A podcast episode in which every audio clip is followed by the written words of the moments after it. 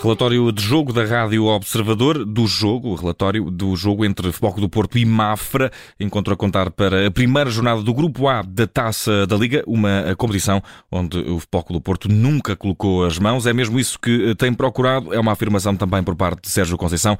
Todas as competições de Foco do Porto ou em que o Foco do Porto se envolve são para ganhar. Certo é que hoje, depois de uma vitória por 3 bolas a 0 na última eliminatória, a contar para a Taça de Portugal frente ao Mafra, em casa do Mafra, Foco do Porto recebeu e deixou-se implantar em casa frente a esta equipa do Mafra por duas bolas a duas, numa primeira parte em que o Foco do Porto existiu quase só na ficha de jogo. Eh, Luís Francisco.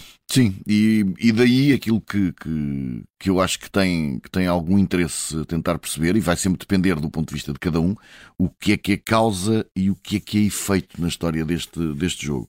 Uh, o Mafra esteve muito bem na primeira parte, o Futebol do Porto esteve muito mal, ou quase nem esteve uh, na primeira parte.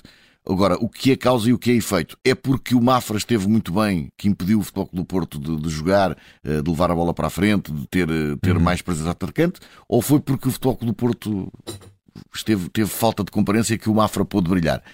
É uma boa questão. Eu acho que a verdade, como quase sempre acontece, está no meio, mas é nos extremos que temos que procurar as respostas para depois chegarmos ao meio, eh, onde está a virtude. Uhum. É? Mas foi, a resposta estará mesmo nos extremos, extremos eh, em campo? Algum uh, sim, também, a diferença por aí? Também, uh, repara, o, o Mafra defendeu bem, defendeu bem, colocou uma linha no papel 3-4-3 na posse de bola, mas claramente um 5-4-1 a defender.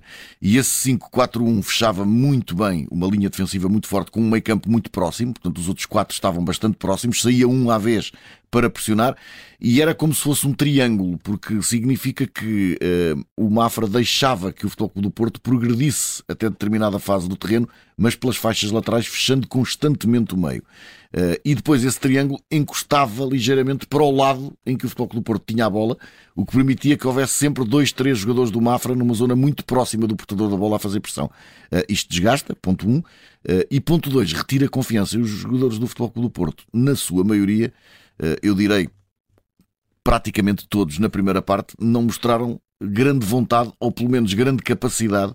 Eh, eu falei em, em, inspiração e transpiração porque de facto não só não houve ninguém com grande inspiração, como também não houve ninguém a mostrar grande capacidade de trabalho para fazer a desmontagem desse sistema defensivo. E portanto o Futebol do Porto foi quase inofensivo, só que o Mafra não se limitou apenas a defender.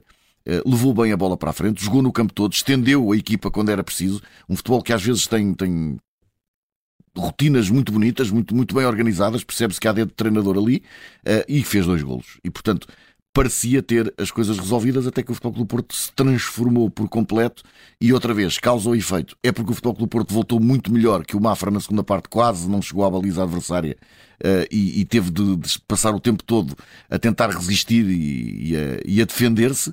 Ou é porque o Mafra deixou de existir no ataque que o Futebol do Porto pôde carregar à vontade sobre a baliza adversária? Ficamos aqui outra vez no meio termo. Eu acho que há um bocadinho de tudo isso. Acho que o Mafra já não teve o mesmo gás uh, na segunda parte mas também porque o Futebol Clube Porto voltou completamente diferente. Certo é que na primeira metade da partida o Futebol Clube Porto foi eh, para o Balneário perder por duas bolas a zero frente a esta equipa uh, do Mafra, que esteve muito sólida defensivamente na primeira parte, também o terá estado na segunda, mas na segunda parte, as palavras de Sérgio Conceição, provavelmente muito vocais, os decibéis não devem ter sido contados, mas devem ter sido alguns ali no Balneário do Futebol do Porto. Os jogadores regressaram de orelhas quentes, mas também duas mexidas logo no início da segunda parte, João Mário e uh, Danny Loader, que tiveram o condão de mudar, de certa forma, não só o espírito, mas por acaso deram logo de jogar entre linhas no Foco do Porto. Também, e o, o, Rodrigo Conceição apareceu muitas vezes na frente para, para tentar cruzamentos pela direita, não nos primeiros 15 minutos, que na altura em que até mencionei o facto do Futebol do Porto estar inclinado para o lado, esquerdo, esquerdo. Uh, mas uh, do lado direito depois o Rodrigo Conceição apareceu várias vezes para fazer cruzamentos, mas quase sempre sem, sem grande imaginação, ou seja, uh, estava lá, recebia a bola e cruzava de imediato para, a área onde não havia grande, grande possibilidade de vencer aquela muralha de, do Mafra e onde também não houve grande inspiração. Depois, uh, Daniel Oder apareceu a movimentar-se na frente, que era uma coisa que estava a fazer muita falta. O PP andou por ali, mas o PP não tem o mesmo poder de choque, uh, não vai para cima dos adversários, não segura, entre aspas, defesas com ele, uh, vem de trás para a frente. Loda estava lá e mexia-se melhor ali naquelas zonas, e com isso apareceu Tony Martínez, que ficou muito mais livre uh, para fugir à marcação e para aparecer em situações de remate. Uh, são os dois que marcam os golos, o PP Uh, num gesto de enorme classe, Tony Martinez, num remate de raiva, aquele pontapé uhum. saiu dali com toda a raiva. Uh, eu lembro-me que os, os, jogadores do Manchester United, nos tempos de Sir Alex Ferguson, falavam muito no secador, que era quando o treinador lhes berrava de tal maneira que parecia que lhe estava a secar o cabelo com, com, com, aquele, com aquele vozeirão no, no, no, na cara. Uh, mas eu acredito que muitos jogadores do Futebol Clube Porto tenham acordado e tenham percebido que, de facto, aquela exibição, ainda por cima perante os seus adeptos no seu estádio, não, não fazia sentido nenhum. Era preciso dar mais ao jogo. Deram mais, eh, não deram o suficiente para ganhar a partida. Eu acho que também, pelo que fez na primeira parte, o Mafra merecia levar qualquer coisa deste jogo. E uh, levou um ponto, uh, depois de ter sido eliminado na Taça de Portugal, consegue jogar em casa do Porto e empatar. As contas do grupo ficam iguais para todos. Também houve empate a duas bolas entre as outras equipas do grupo, o Vizela e o Chaves. Resta a saber para ti o que foi esta noite no Dragão o pior, Luís Francisco.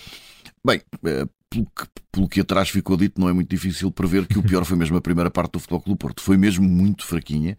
Eh, eu acho, lá está, eh, encontra-se normalmente a verdade no meio, não é? Mas temos que ir a um dos extremos esticar, esticar, esticar até perceber onde é que, onde é que ficou o equilíbrio. Uh, e não é preciso esticar muito para perceber que este Futebol Clube do Porto jogou tão pouco eh, na primeira parte que as virtudes do Mafra, que foram muitas, acabam por ficar um bocadinho em segundo plano. Eu acredito que um futebol do Porto mais intenso, mesmo com boas intenções, mesmo com os pulmões ainda cheios de oxigênio, mesmo com os músculos ainda a render o máximo, este Mafra não teria feito tantas flores no Dragão como fez se o futebol do Porto tivesse um jogo mais intenso. Uh, e, portanto, a primeira parte do Futebol do Porto, a quase inexistência de fulgor uh, da equipa, não houve rasgos de ninguém, não houve sequer uh, uma, aquela aplicação, aquela alma de, de cerrar os dentes e ir para cima do adversário, parece-me que terá sido um dos momentos mais baixos do Futebol do Porto nesta temporada. E resta saber, em sentido contrário, aquilo que poderá ter sido melhor. Não sei se foi a primeira parte do Mafra, talvez não, uma outra coisa qualquer. Eu acho que foi a primeira parte do Mafra. Poderíamos dizer que era a segunda parte do Futebol do Porto, mas também não foi assim tão boa por aí além. Foi muito melhor por comparação. Menos o Mafra, o Porto não tem, tem a obrigação de não nos surpreender e jogar bem. O Mafra surpreendeu-nos jogando Exato, bem. o Mafra surpreendeu. Uh, primeiro, eu não creio que tenha surpreendido porque tinha uma boa organização defensiva. Eu acho que a organização defensiva estava lá e, e trabalhou bem.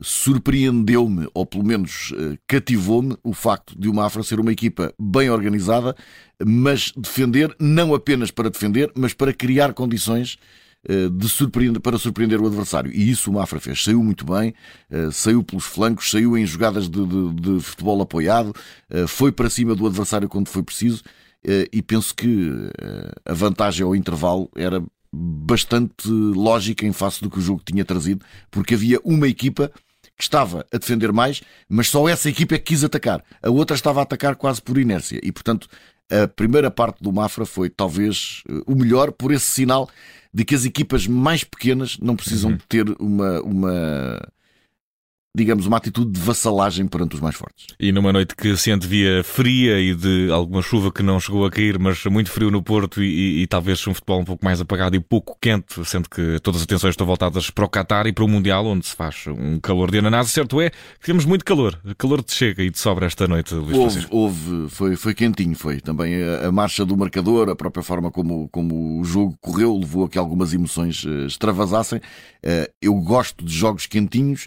mas de jogos jogos quentinhos por causa da sua intensidade competitiva. Tudo o que for mais do que isso é mais uma questão de autocontrole e parece-me que também se treina isso. É, é aquele calor que, que quem perde não devia. Queima-se.